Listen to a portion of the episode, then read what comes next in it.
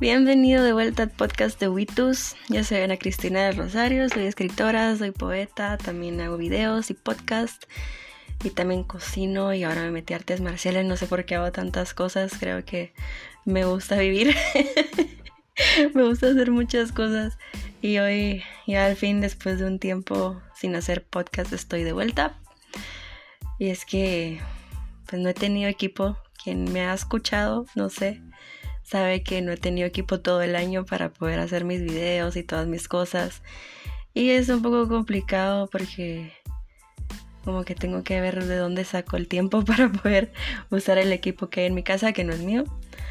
Pero gracias a Dios ya tengo, ya tengo mi laptop, ya tengo todo para poder hacer mis cosas y estar tranquila. Y esto pues, no sé, para mí es como tan, tan alegre porque he estado tanto tiempo sin una laptop. Y yo la necesito mucho para hacer todas las cosas que me da la gana hacer. Entonces, Aquí estoy de vuelta y el tema de hoy es estar unidos en tiempos difíciles. Hay algo que Dios quiere que muchos comprendamos, que la mayoría del tiempo también dejamos de lado o que ignoramos, y es que los tiempos difíciles no se pueden evitar, pero si recordamos que no estamos solos, que todos somos un cuerpo, que todos somos la iglesia, será difícil que nos dejemos vencer. Y de eso trata el tema de hoy, de que no estamos solos y no debemos estar solos. La verdad es que este es un tema que a mí me cuesta mucho personalmente, porque soy muy reservada, siempre lo he sido. Y me cuesta como que hablar de las cosas que me pasan o lo que siento y cosas así. Entonces cuando estoy en momentos difíciles suelo encerrarme. Así que este tema también va para mí porque me cuesta mucho unirme con las personas, me cuesta abrirme, entonces, pues si a ti también te pasa, pues no estás solo, porque, porque sí, es algo complicado. Pero bueno, para comenzar, Dios me dijo que hablara sobre la marea. El mar en la Biblia siempre es un símbolo negativo, es un símbolo de caos, de peligro y de juicio. Y muchas veces nos encontramos en ese lugar donde todo es muy difícil y pensamos que nunca vamos a salir de ahí. Pero si lo pasamos con Dios, ese lugar se vuelve un momento de transformación, se vuelve algo positivo, es un momento de cambio, de pasar a la luz después de tanta oscuridad. Dios usa los momentos complicados para refinarnos. En Isaías 48:10 podemos leer sobre esto, dice, mira, te he refinado pero no como a plata. Te he probado en el horno de la aflicción. Ese es uno de mis versículos favoritos, la verdad. Me gusta un montón como, como Dios nos enseña que el dolor sirve para refinarnos y para transformarnos. Y la marea, sea alta o baja, puede venir a revolvernos todo o a destruir, porque pueden pasar muchas cosas. Pero eso no significa que Dios no esté en control y no tenga el poder de reconstruir todo lo que alguna vez se rompió. El dolor y la aflicción para Dios son un instrumento y si dejamos que haga nosotros su voluntad, Él hará que todo ese tiempo haya valido la pena. O sea, esto no es, no es un tiempo malgastado, es algo que Dios aprovecha para poder pulirnos. Pero algo muy común es que solemos pasar por estos tiempos solos. Como yo. Nos aislamos o no le decimos nada a nadie. Y esto va en contra del diseño de Dios. O sea, ahí yo, yo voy mal. Porque como iglesia somos un cuerpo. Pero si el cuerpo tuviera un solo miembro, sería un cuerpo extraño, que estaría muy limitado, tendría solo como una función no puede valerse por sí mismo porque está diseñado para solo una cosa. En 1 Corintios 12, del 5 al 27, Pablo explica a profundidad este tema. Así que lo vamos a leer. Hay diferentes maneras de servir a Dios, pero siempre es a un mismo Señor. Hay muchas maneras en que Dios actúa, pero siempre es un mismo Dios el que realiza todas las cosas en nosotros. Aquí Pablo está hablando de que los dones que Dios da y que en cada persona Dios actúa de forma distinta y hace algo distinto a través de ella. Y sigue así. El Espíritu Santo le da una manifestación especial a cada uno de nosotros para ayudar a los demás. Es decir, que estos dones no son para quedarnos con ellos escondidos y nunca usarlos, sino que existen para que podamos ayudar a las demás personas, especialmente a los que se encuentren en un momento difícil, que se encuentren en la marea. Y sigue así en el versículo 8. A unos Dios les da por medio del Espíritu la capacidad de impartir consejos sabios. Otros tienen tienen el don de hablar con mucho conocimiento y es el mismo Espíritu el que se lo ha dado. A unos les da una fe extraordinaria, a otros poder para sanar enfermos, a otros les concede el poder de realizar milagros y a otros el don de profetizar. A unos les da el poder de discernir entre un espíritu malo y el espíritu de Dios, y a otros les concede que puedan hablar en diversas lenguas, y aún a otros les da el don de interpretar esas lenguas. Todo esto lo hace un mismo y único espíritu y Él da tales dones y determina cuál ha de recibir cada uno. Entonces, Dios decide qué dones nos da y espera que con ellos podamos servirlo y podamos atender a las personas que necesiten de lo que Dios nos, nos ha dado. Algunos puede darles muchos dones y a otros muy pocos, pero siempre van a necesitar el uno del otro, porque un cuerpo no puede tener un solo miembro. Y en el versículo 12, Pablo sigue así. El cuerpo humano, aunque es uno, está compuesto de muchos miembros, y estos miembros, aunque son muchos, forman un solo cuerpo. Lo mismo sucede con el cuerpo de Cristo. Hemos sido bautizados en el cuerpo de Cristo por un solo espíritu, y todos hemos recibido el mismo espíritu. Algunos somos judíos, otros son gentiles, algunos son esclavos y otros son libres, pero todos formamos un solo cuerpo. Entonces aquí no hay distinción. No importa de dónde vengamos o quiénes seamos, todos somos un solo cuerpo y todos formamos parte de él. No hay nadie que pueda valerse por sí mismo porque necesita de los demás. El cuerpo tiene muchos miembros, no uno solo. Si el pie dice, no soy miembro del cuerpo porque no soy mano, dejará por eso de ser miembro del cuerpo. O si la oreja dice, no soy miembro del cuerpo porque no soy ojo, dejará por eso de pertenecer al cuerpo. Esto nos habla de que a veces nos comparamos con los demás y queremos tener los dones que ellos tienen, pero estamos ignorando lo que nosotros tenemos, porque todos tenemos algo, y tratando de moldearnos a algo que Dios no nos dio. No podemos ser un pie que intente ser una mano. No vamos a poder progresar. Es muy difícil intentar cambiar nuestra naturaleza para hacer algo a lo que no fuimos llamados. Y el versículo 17 sigue. Supongamos que el cuerpo entero fuera ojo. ¿Cómo oiría? Y si el cuerpo entero fuera una oreja, ¿cómo podría oler? Pero Dios colocó los miembros en el cuerpo como mejor le pareció. Qué extraño sería que el cuerpo tuviera un solo miembro, pero Dios lo hizo con miembros diversos que, en conjunto, forman un cuerpo.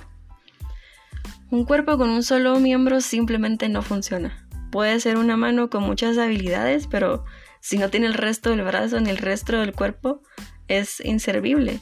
No puede ayudar a nadie, ni tampoco puede ser ayudada. Y el versículo 21 dice, el ojo jamás podrá decirle a la mano, no te necesito, ni la cabeza puede decirle a los pies, no los necesito. Al contrario, los miembros del cuerpo que parecen más débiles son los más necesarios. Como el cerebro, este es un órgano que fuera del cráneo es muy vulnerable y muy débil, pero puesto en el lugar preciso y muy bien cuidado, es el miembro más importante hay personas que se ven así, muy débiles y vulnerables, pero tratados de la forma correcta, llegan a ser muy importantes y muy necesarias. Perdón por el perrito. y bueno, seguimos en el versículo 23. Y a los menos importantes los tratamos con más cuidado y con esmero tratamos a los que no deben exhibirse. Pero no hacemos lo mismo con los miembros que son más decorosos. Así que Dios armó el cuerpo de tal manera que los miembros que pudieran parecer menos importantes recibieran más honor. Solo voy a cerrar la ventana. Esto hace que no haya divisiones en el cuerpo, sino que cada uno se ocupe de los demás. Si un miembro sufre, los demás miembros sufren con él. Y si un miembro recibe algún honor, los demás se regocijan con él. Todos ustedes forman el cuerpo de Cristo y cada uno es un miembro necesario de ese cuerpo. Entonces, si alguien está sufriendo, si alguien está pasando un mal momento, todos debemos preocuparnos por esa persona y hacer lo que podamos para que nuestros dones estén a su servicio y podamos ayudarlo. No podemos estar con divisiones, con odio y con envidia, porque nosotros nos necesitamos. Quién sabe si un día estamos peleados con alguien y el día siguiente es la única persona que realmente nos puede ayudar con nuestro problema. No es sano escondernos y estar solos. Es necesario vivir en convivencia con los demás y ser lo suficientemente humildes para pedir ayuda.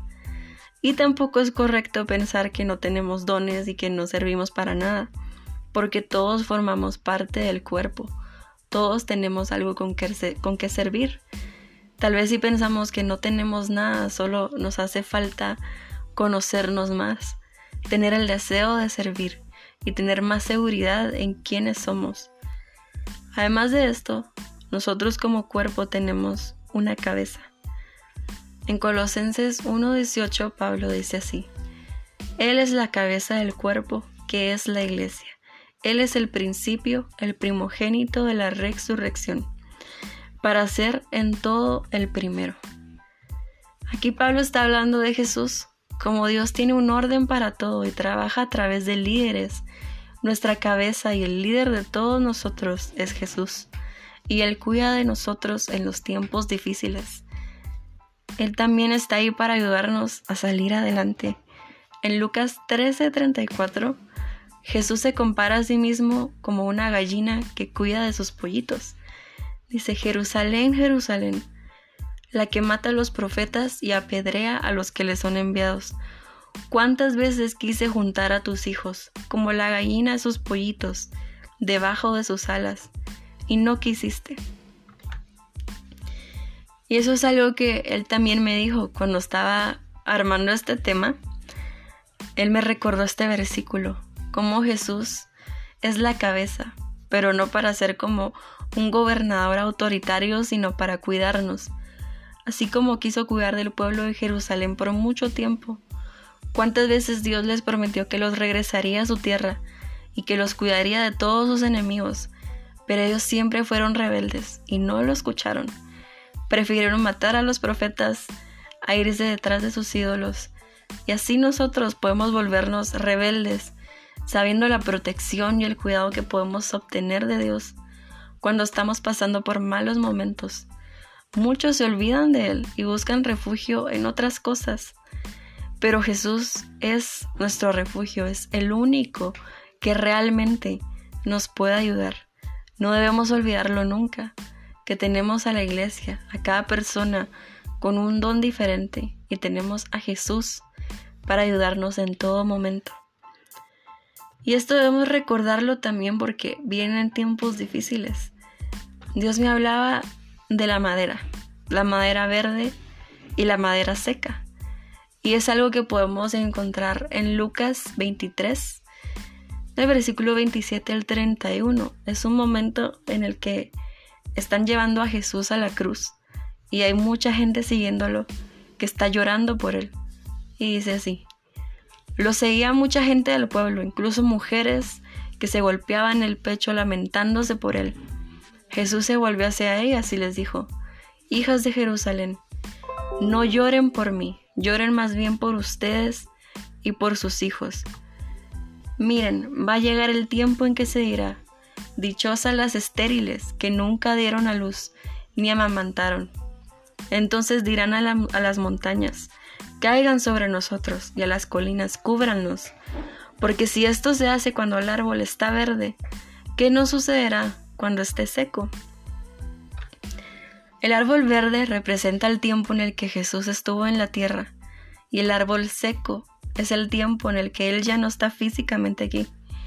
Lo que quería decir era que si los opresores del pueblo de Jerusalén eran capaces de hacer algo tan cruel y malvado al mismo Jesús, que cuando Él ya no estuviera harían cosas aún peores.